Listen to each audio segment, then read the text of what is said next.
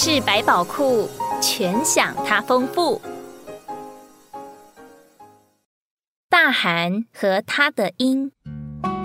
八百多年前，大草原上出现了一个强大的帝国。相传，在它最辽阔的时候，用快马从帝国的最东方跑到最西方，也要花上一年的时间。因为这个帝国就像海一样辽阔，所以建立帝国的大汗被称为成吉思汗，意思是像海一样的王。大汗非常喜欢一头猎鹰，在他外出打猎时，总会带着他的鹰。这头鹰在成吉思汗发号司令的时候，会飞往上空寻找猎物，如看中目标，就会急速俯冲而下，像箭一样抓住。这头鹰也会在征战时，在天空替大汗指引敌军的方向。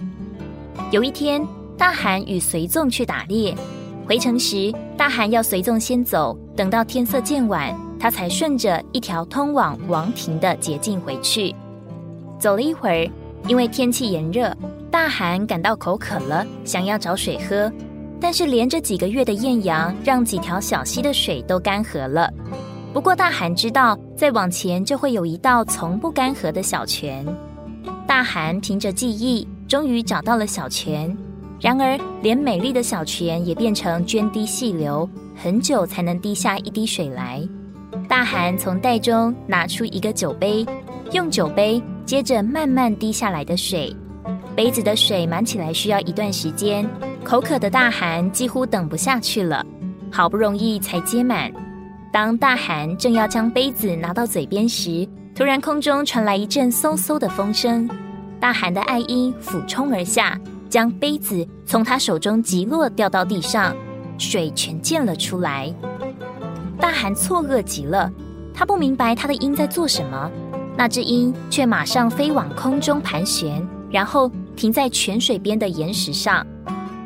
大汗又拿起杯子去接水，这一次他不想等太久。才半满，他就拿起杯子靠近嘴边，准备喝下。就在这时，鹰又俯冲而下，将杯子弄倒。于是大汗真的生气了，他瞪着他的鹰说：“这是最后一次了，再一次，你将为你所做的付出代价。”又一次，那只鹰还是冲下来，把杯子打翻。唰一声，大汗抽出金刀，将鹰的头砍了下来。大汗冷冷的说：“哼，这是你自作自受。”大汗这次再也不想等了，于是他攀上山岩，想要直接找到源头喝个够。当他爬到山顶，找到了源头的小水池时，才惊愕的发现，池中竟然躺着一条已死的巨大毒蛇，浓浓的毒液流入了那清澈的水池。大汗突然间什么都明白了。原来他的鹰是为了救他，才会一再撞翻他的水杯。他充满悔意的爬下山岩，满怀愧疚的捧起他的鹰，快马加鞭的回家去了。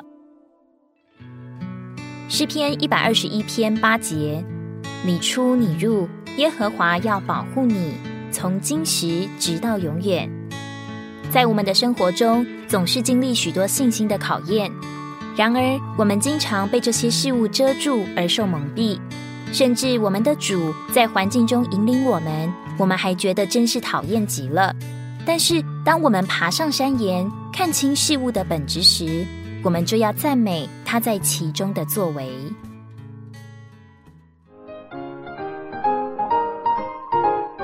故事百宝库，谢谢你的收听。如果你喜欢我们的故事，别忘了给我们的影片点赞。并将影片分享给身边的人哦，愿神祝福一切寻求他的人。